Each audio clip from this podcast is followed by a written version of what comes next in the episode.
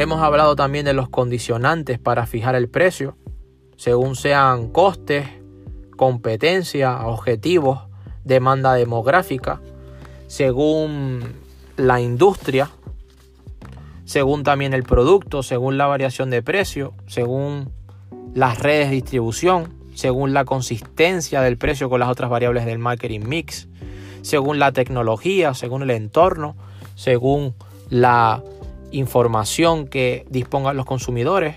Hemos hablado de tres métodos importantísimos para fijar el precio, que es basado en costes más margen, es decir, calculas un coste unitario y luego añades el beneficio, según eh, pues basado en el margen sobre el precio, es decir, se dice primero el precio y luego se calcula el margen, o basado en el precio objetivo, es decir, yo he invertido tanto y quiero obtener X rentabilidad. ¿A cuánto tengo que poner el precio?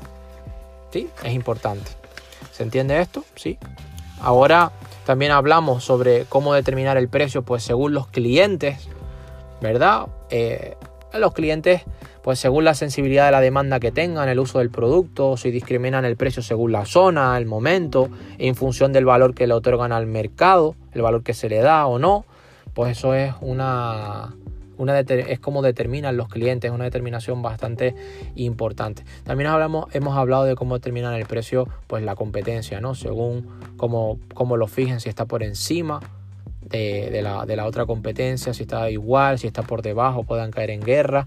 Y hemos y ahí hemos hablado de que lo importante es posicionarse, diferenciarse, dar un valor añadido, aumentar el valor más que bajar el precio satisfacer mejor las necesidades del cliente sin duda.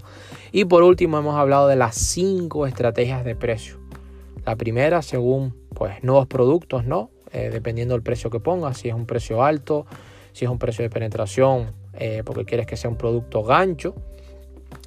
La segunda estrategia, según la competencia, puedes estar por encima, igualarlos o por debajo.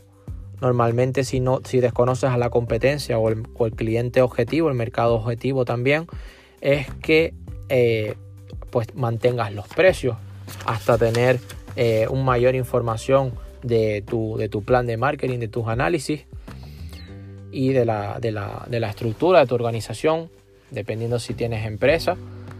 Y también hemos hablado de, de la estrategia número 3,